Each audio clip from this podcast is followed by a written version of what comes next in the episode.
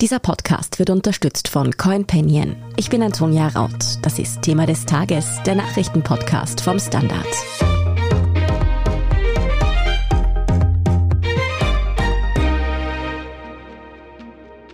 Deutschlands Kanzler Olaf Scholz sprach in Washington mit US-Präsident Joe Biden. Frankreichs Präsident Emmanuel Macron traf Wladimir Putin in Russland und auch Österreichs Außenminister Alexander Schallenberg reiste jetzt ins Donbassgebiet. Außenpolitisch dominiert gerade ein Thema und das ist der Ukraine-Konflikt. Aber was bringen all diese diplomatischen Treffen und Gespräche eigentlich? Welche Positionen vertreten die einzelnen Länder? Welche Rolle spielt die Gaspipeline Nord Stream 2, die immer wieder zur Sprache kommt? Läuft am Ende doch alles auf einen militärischen Konflikt hinaus oder stecken wir womöglich bereits jetzt in einer Pattsituation fest? Diese Fragen beantwortet heute Erik Frei. Er ist leitender Redakteur beim Standard. Erik, bis tief in die Nacht hinein hat Frankreichs Präsident Emmanuel Macron gestern mit dem russischen Präsidenten Wladimir Putin verhandelt. Mit welchem Ergebnis denn? Für sechs Stunden Verhandlungen war es sicher ein mageres Ergebnis. Man könnte vielleicht sogar sagen ein Nichtergebnis. Beide Seiten haben ihre Positionen, auf denen beharrt, sie wiederholt. Putin hat Frankreich und dem Westen wieder vorgeworfen, die russischen Sicherheitsbedenken und Interessen einfach zu ignorieren. Macron hat auch hier betont, dass er die russischen Schritte rund um die Ukraine dezidiert ablehnt. Aber zumindest hatte man das Gefühl, dass sie beide bereit sind, weiter zu reden und dass die Diplomatie weiter eine Chance bekommen soll. Wieso suchte Macron eigentlich das Gespräch mit Putin? War das lediglich, weil Frankreich gerade die Präsidentschaft im Rat der Europäischen Union innehat? Oder ging es Macron da vielleicht auch um einen außenpolitischen Erfolg, den er für seinen ja gerade laufenden Wahlkampf brauchen kann? Ja, also die französische EU-Präsidentschaft kam Macron da sicher zurecht, weil er da eine formale Rolle hatte. Er konnte hier für die gesamten EU-Staaten sprechen. Aber Frankreich ist sehr bemüht, grundsätzlich geopolitisch eine Rolle zu spielen. Es war sehr desillusionierend, dass sie da in Ostasien durch diese neue Allianz zwischen Australien, USA, Großbritannien da auch bei diesem U-Boot-Deal ausgeschaltet wurden. Und ich glaube, Macron hofft auch, dass er in der Ära nach Angela Merkel hier auch stärker die Stimme Europas sein kann. Er stand doch die ganzen Jahre immer ein wenig im Schatten von Merkel, die doch die erfahrenere, länger dienende war. Aber Olaf Scholz, der deutsche Kanzler, hat selbst Probleme, sich zu positionieren und hat so seine Stimme noch nicht ganz gefunden. Und für Frankreich mit diesem Statusbewusstsein und vor allem für Macron, dem das sehr wichtig ist, sieht er sicher als eine Chance, hier als der europäische Gegenspieler zum Putin auftreten zu können. Scholz ist ein gutes Stichwort. Während Macron in Russland war, ist er ja nach Washington gereist zu seinem Antrittsbesuch bei US-Präsident Joe Biden. Auch da war natürlich die Ukraine-Krise Thema. Wie hat Deutschland sich denn bisher positioniert in diesem Konflikt?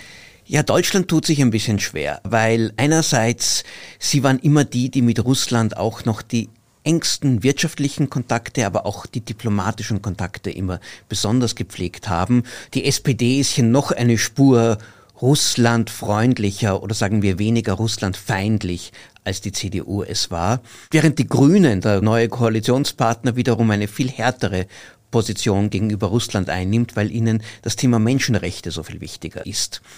Scholz versucht hier einen Balanceakt. Er möchte aus der europäischen, aus der westlichen Front nicht ausscheren, aber gleichzeitig betont er einerseits die deutsche Position ist, wir liefern keine Waffen. Das tun wir auch aufgrund historischer Sensibilitäten nicht. Und das zweite ganz schwierige Thema ist diese Ostsee-Pipeline Nord Stream 2, in die Deutschland auch deutsche Unternehmen sehr viel Geld hineingesteckt haben und die sie noch nicht aufgeben wollen. Bevor wir dazu kommen, schauen wir uns vielleicht die Ergebnisse dieses gestrigen Besuchs noch näher an. Hat Scholz denn da jetzt klarer Position bezogen? Also andere würden es sicher nicht als klar bezeichnen. Vielleicht glaubt Scholz, dass er klar war. Er hat sehr wohl die amerikanische, die NATO-Position voll unterstützt, hat sich auch für Sanktionen ausgesprochen im Falle, dass Russland tatsächlich eine Invasion oder militärische aggressive Schritte gegen die Ukraine unternimmt. Es ist ihm aber gelungen, das Wort Nord Stream 2 zu vermeiden. Damit hat er sich hier noch immer nicht festgelegt. Also Klarheit sieht anders aus. Ja, die Gaspipeline Nord Stream 2 ist ja in dieser Krise ein wichtiges Schlagwort. Sie ist fix und fertig und Russland würde darüber Deutschland mit Gas versorgen. Umgekehrt würde sich Deutschland sehr abhängig machen, wird kritisiert. Es wird nun beispielsweise von den USA gefordert, dass Nord Stream 2 sozusagen in die Sanktionen mit einbezogen wird. Sollte es eine Invasion geben, soll das Projekt fallen gelassen werden. The notion that Nord Stream 2 would go forward with an invasion by the Russians is just not going to happen. Wie hat sich denn nun Scholz bisher dazu geäußert? Ja, Nord Stream 2 ist ein sehr heikles Thema. Es war immer schon umstritten, weil es ja für die Versorgung Europas im Augenblick nicht notwendig ist. Der Hauptzweck aus Sicht vieler ist, dass damit die Ukraine und dass damit Polen umgangen wird, zwei Länder, auf die Russland gerne Druck ausüben möchte. Und die anderen verlieren ein Druckmittel, nämlich die Ukraine, damit dass sie möglicherweise das Gas abdrehen könnten. Und Putin kann leichter die Ukraine dann in die Mangel nehmen, sagen wir den Ukrainern das Gas abdrehen. Gleichzeitig die Deutschen waren immer der Meinung, wir brauchen Nord Stream 2 für die Versorgung, für die langfristige Versorgung. Es ist einfach aus wirtschaftlichen Gründen wichtig. Und Scholz hat lange auf dieser Position beharrt, zu sagen, das ist ein privatwirtschaftliches Unternehmen, das geht uns in der Politik gar nichts an. Das hat ihm niemand geglaubt. Auch seine Koalitionspartnerin, die deutsche Außenminister Baerbock, hat dem auch widersprochen. Er ist zuletzt von dem ein bisschen abgerückt, hat zumindest die Möglichkeit geöffnet, dass im Falle, dass Russland wirklich eine Aggression begeht, tatsächlich die Ukraine angreift, dass dann auch Nord Stream 2 ein Teil des Sanktionswerkzeugkastens sein könnte.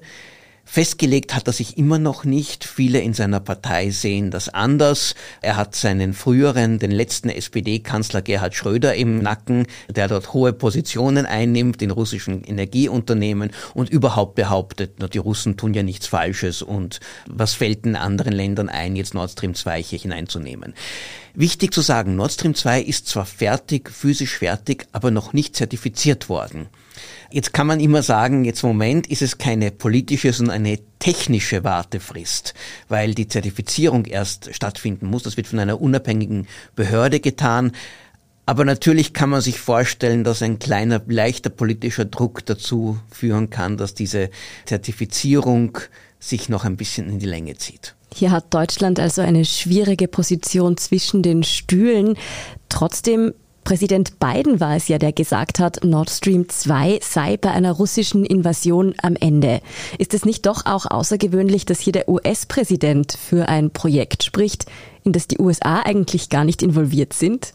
Also aus amerikanischer Sicht ist das nicht außergewöhnlich. Die USA haben sich um solche Formalitäten selten gekümmert. Die haben gesagt, wir sind für europäische Sicherheit verantwortlich. Also wir werden die, die uns Probleme machen, Widerstand leisten, werden wir darauf reagieren.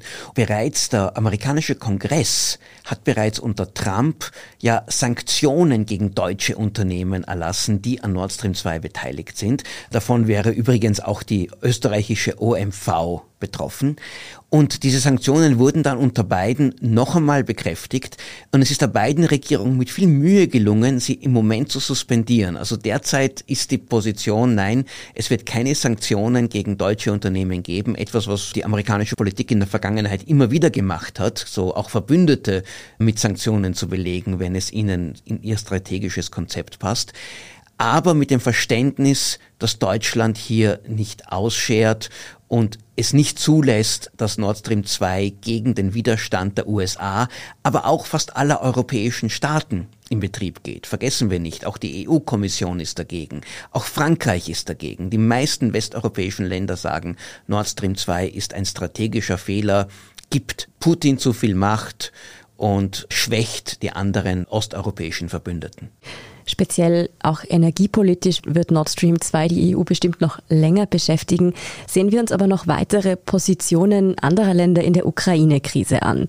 Wie sieht's denn eigentlich mit Österreich aus? Außenminister Alexander Schallenberg ist ja gerade erst gemeinsam mit seinem slowakischen und seinem tschechischen Amtskollegen ins Donbassgebiet gereist. Ja, also Österreich ist in einem ähnlichen Balanceakt wie Deutschland. Auch die Österreicher wollen ein Teil der westlichen Front bleiben, wollen sich nicht beschuldigen lassen, dass sie irgendwie Neutralismus betreiben oder Putin-Versteher sind. Aber die österreichische Bundesregierung und auch Schallenberg haben bei Nord Stream 2 bisher sind sie noch nicht von der ursprünglichen Position abgerückt zu sagen, nein, das darf kein Druckmittel sein. Wobei Schallenberg dann immer sagt, na ja, es kann es ja nicht sein, weil es ja noch nicht einmal in Betrieb ist. Also er hat sich auch ein kleines Schlupfloch gelassen. Aber die Österreicher sind dann, sagen wir, noch einen Zentimeter hinter den Deutschen.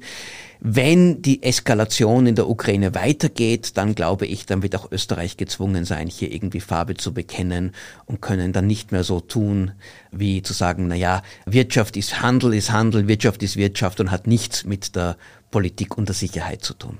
Deutschland, Frankreich und Österreich haben hier also ein bisschen eine Gratwanderung zu bewältigen. Einerseits positionieren sie sich doch auf Seiten der NATO-Sichtweise sozusagen. Andererseits haben sie wirtschaftliche Interessen und doch auch ein gewisses Verständnis für die Position Russlands. Ist das denn ein Weg, den auch viele andere europäische Länder gerade bestreiten oder beziehen andere Staaten da klarer Position? Also es ist sicher wahrscheinlich die Mehrheitsposition innerhalb der EU zu sagen, nein, wir wollen alles tun, um Russland jetzt abzuschrecken. Eine Invasion oder ein Angriff auf die Ukraine ist völlig inakzeptabel. Aber dieses Thema NATO-Erweiterung wird schon in manchen anderen Ländern oder zumindest auch von anderen Parteien, auch von Kommentatoren doch etwas kritischer gesehen. Und das Gefühl, naja, man darf hier nicht die russische Geschichte, die russische Psychologie ganz außer Acht lassen, ist etwas, was doch immer wieder auf Sympathie stößt. Nur gibt es innerhalb dieses Spannungsfelds, Putin ist ein Aggressor, aber Putin hat vielleicht auch berechtigte Sorgen, gibt es da eine ziemliche Spannbreite und jedes Land tut sich da ganz ein wenig anderswo positionieren. Dennoch gibt es auf jeden Fall eine Art Front, die sich klar gegen Russland positioniert. Das sind natürlich die USA das Zugpferd, könnte man sagen. Aber es gibt doch auch einige Länder innerhalb der Europäischen Union und in Europa, die sich da einreihen. Welche wären das denn und wieso vor allem auch? Also da ist sicher Großbritannien zu nennen und Boris Johnson, die ja nicht mehr zur EU gehört und hier ganz klar auf der amerikanischen Linie sind. Die sagen, wir haben keinerlei Verständnis für Putin. Die NATO hat das Recht, neue Mitglieder aufzunehmen und noch wichtiger, Länder haben das Recht, in die NATO zu streben. Das Problem ist ja, dass Putin fordert, dass die NATO ihre Tore schließt für neue Mitglieder.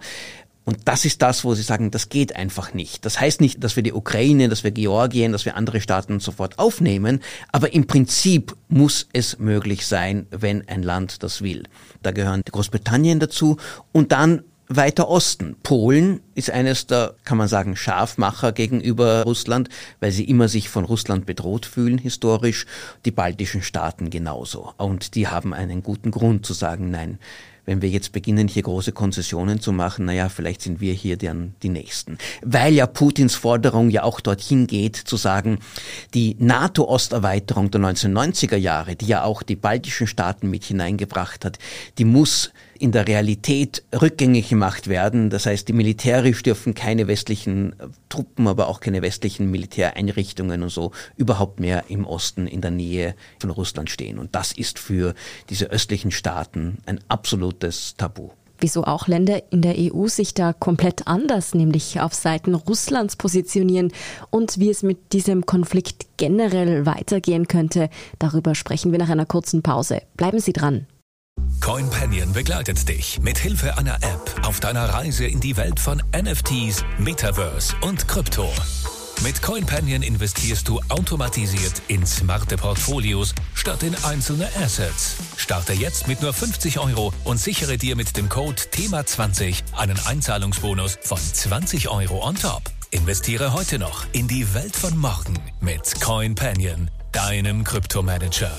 www.coinpanion.at Erik, ganz anders positioniert sich da Ungarn. Viktor Orban, Ungarns Präsident, ist ja sogar nach Russland gereist und hat seine Solidarität mit Putin mehrfach betont. Wieso tut er das? Was erhofft er sich davon? Ja, das ist eine sehr gute Frage, weil Ungarn eigentlich zu den Ländern gehört, die genauso in die NATO damals gestrebt sind, die zwar jetzt keine akute Bedrohung durch Russland sehen, aber doch dieses europäische Sicherheitsgefüge mit den USA als führender Staat schon, glaube ich, davon sehr profitieren. Ich glaube, Orban geht es im Augenblick vor allem darum, allen in der EU eins auszuwischen, die er nicht mag und die ihn bedrängen, weil er innenpolitisch diesen antiliberalen, antidemokratischen Kurs fährt. Und da ist ihm ein Autokrat wie Putin eigentlich irgendwie sympathisch und dort wird einfach Innenpolitik über Sicherheitspolitik gestellt. Und Orban genießt es wahrscheinlich auch hier ein bisschen gegen den Strom zu schwimmen. Ob er dabei bleibt, ist eine andere Frage. Er ist flexibel. In acht Wochen könnte er wieder eine andere Position einnehmen. Und vergessen wir nicht, er hat seine politische Karriere eigentlich damit begonnen, gegen seinen Widerstand gegen den Kommunismus, gegen den Warschauer Pakt, gegen die Sowjetunion. Also ganz die große Überzeugung würde man Orban hier nicht unbedingt abnehmen. Dann blicken wir aber noch einmal über die europäischen Grenzen hinaus. Chinas Präsident Xi Jinping hat sich in der Ukraine-Krise ebenfalls mit Russland solidarisch erklärt. Was hat dieser Schulterschluss denn zwischen Russland und China zu bedeuten? Kam der überraschend? Überraschend kam er nicht, aber in der jetzigen Klarheit vielleicht ist es doch ein starkes Signal, weil vergessen wir nicht, China in der Vergangenheit war diese territoriale Integrität von Staaten, war immer etwas, was ihnen sehr, sehr wichtig war.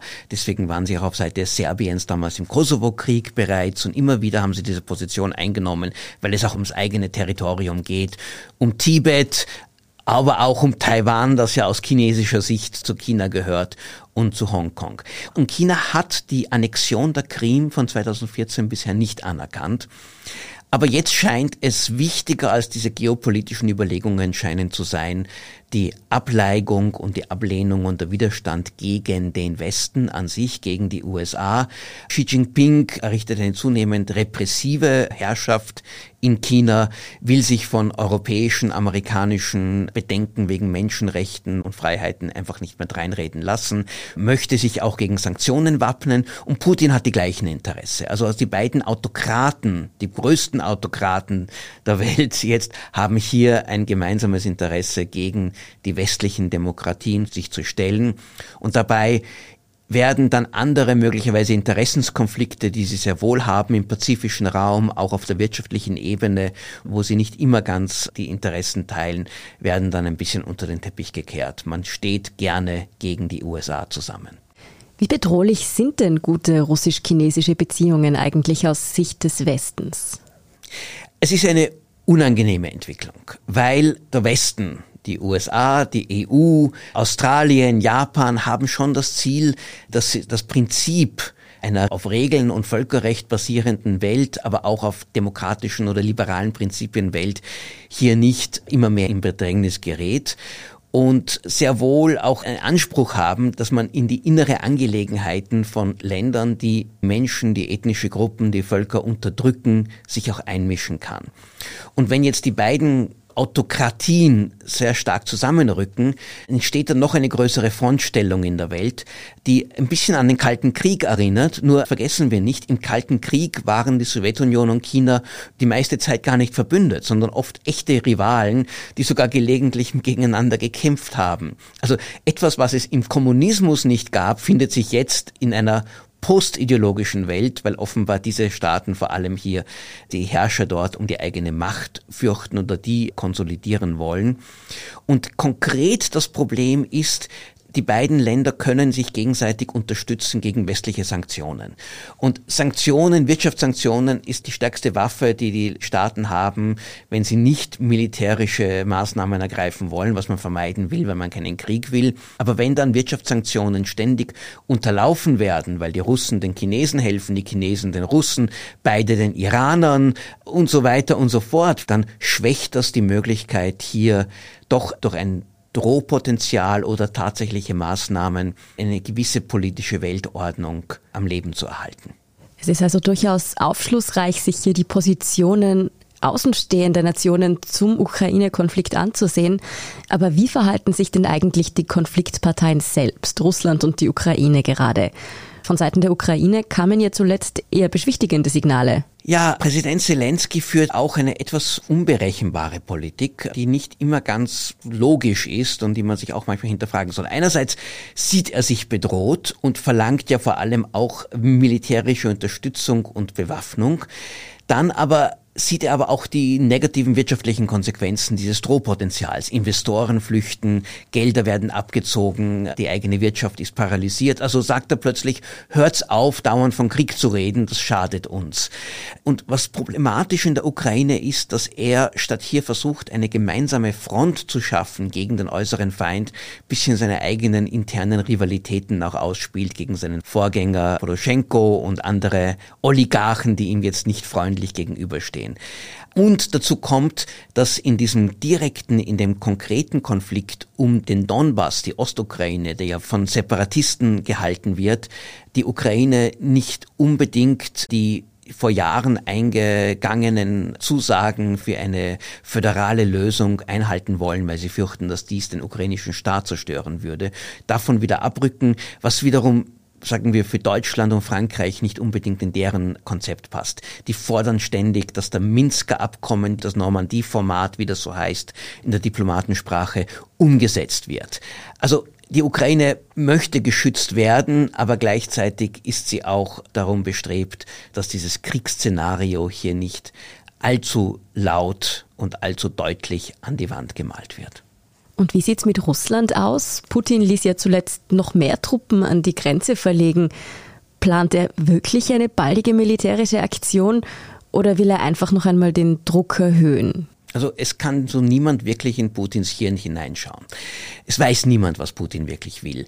Die Vermutung ist, dass er keine militärische Aktion ursprünglich geplant hat, sondern dass er wirklich gedacht hat, mit genügend Säbelrassen, Drohgebärden hier den schwachen Westen, so wie er ihn sieht, zum Einlenken zu bringen und hier seine Interessen durchsetzen kann und hier die Ukraine als Faustpfand verwenden kann diese Rechnung ist nicht aufgegangen. Der Westen erweist sich hier als viel resilienter, als viel widerstandsfähiger, als er gedacht hat. Aber jetzt steckt er in der Klemme. Er hat diese 100.000 und mehr Truppen hat er an der Grenze aufmarschieren lassen. Er weiß, ein Einmarsch in die Ukraine wäre ein gefährliches und möglicherweise auch ein destruktives Unterfangen, weil die Ukraine ist heute viel besser bewaffnet und vorbereitet auf einen Konflikt, als es 2014 war. Also ich glaube, er weiß auch nicht ganz genau, wie er aus dieser Situation jetzt wieder herauskommt. Er sucht wahrscheinlich irgendeinen gesichtsbewahrenden Weg, aber die NATO und die USA helfen ihm nicht dabei und das macht die Situation gefährlich. Welches Szenario hältst du denn aber derzeit für am wahrscheinlichsten? Wird die NATO einknicken und eine Mitgliedschaft der Ukraine zumindest vorerst vielleicht ausschließen? Kommt zum militärischen Konflikt oder zieht Putin doch unverrichtete Dinge wieder seine Truppen ab? Also, dass die NATO wirklich einknickt im Russlands Sinne und praktisch zusagt, dass die Ukraine oder andere Staaten nicht aufgenommen werden, kann ich mir nicht vorstellen. Nicht, dass die NATO irgendein Land jetzt aufnehmen will, aber es geht hier einfach ums Prinzip und Prinzipien sind in der Weltpolitik manchmal auch sehr wichtig. Dass es zum militärischen Konflikt kommt, also zu einem wirklichen großen Konflikt, zu einem Einmarsch in die Ukraine, auch das sehe ich nicht, weil Russland so überhaupt nichts zu gewinnen hat. Und ich glaube, Putin weiß auch, wenn das schief geht, dann ist auch seine innenpolitische Macht auch bedroht. Ich meine, er hat immer wieder davon profitiert, dass er mit einfachen Manövern immer wieder leichte Siege davon ziehen konnte. Ein Einmarsch in der Ukraine wäre kein einfaches Unterfangen. Und ich glaube, er nimmt zwar Risiken in Kauf, aber er ist kein großer Pokerspieler, der wirklich große Gefahren akzeptiert. Dass Putin die Truppen auch einfach wieder abzieht, ohne irgendetwas zu bekommen, kann ich mir auch nicht vorstellen, weil das würde einfach nicht gut ausschauen. Auch das würde ihm in seinem Selbstwertgefühl, aber vielleicht auch in der innenpolitischen Macht auch schaden. Nikita Khrushchev nach der Kuba-Krise 62 hat damals die Raketen abgezogen aus Kuba.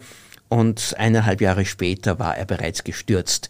Die Russen mögen das nicht, glaube ich, wenn ihr Herrscher Schwäche zeigt. Meine Erwartung ist, dass dieser Konflikt einfach auf dem jetzigen Stand weitergehen wird, dass diese russischen Truppen dort bleiben werden an der Grenze, dass sie in Belarus bleiben werden und dass das einfach ein eingefrorener Konflikt wird, so wie das auch bereits Russland ja sehr gerne macht, in Georgien, in Moldau, auch in der Ostukraine, einfach Sachen in Schwebe zu lassen, ohne es zu irgendeiner Entscheidung zu führen. Das ist teuer, so eine Truppenmobilisierung kostet viel Geld, aber ich glaube, das spielt in Putins Gedanken keine große Rolle. Und irgendwie vielleicht hofft er, dass es irgendwann einmal einen Zeitpunkt geben wird, der günstiger für ihn sein wird, wo er vielleicht dann doch eine Entscheidung herbeiführen kann. Also die militärische Option bleibt auf dem Tisch, aber dass sie ausgespielt wird, das würde mich sehr überraschen.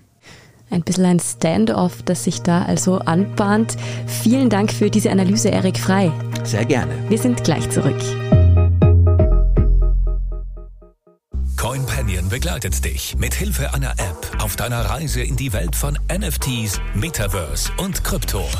Mit CoinPanion investierst du automatisiert in smarte Portfolios statt in einzelne Assets. Starte jetzt mit nur 50 Euro und sichere dir mit dem Code THEMA20 einen Einzahlungsbonus von 20 Euro on top. Investiere heute noch in die Welt von morgen mit CoinPanion, deinem Kryptomanager.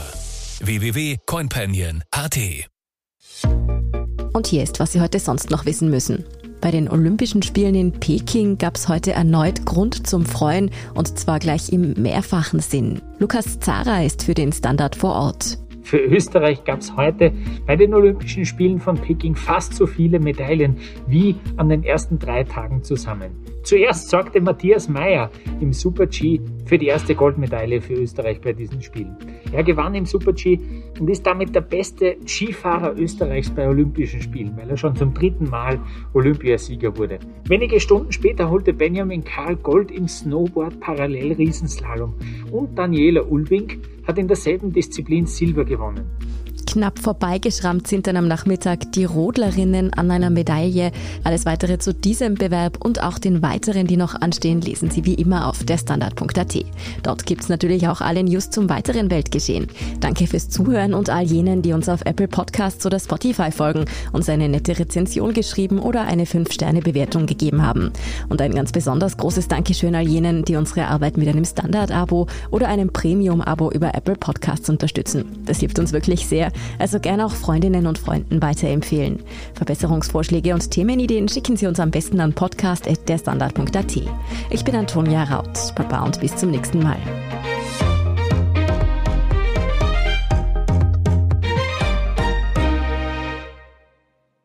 CoinPanion begleitet dich mit Hilfe einer App auf deiner Reise in die Welt von NFTs, Metaverse und Krypto.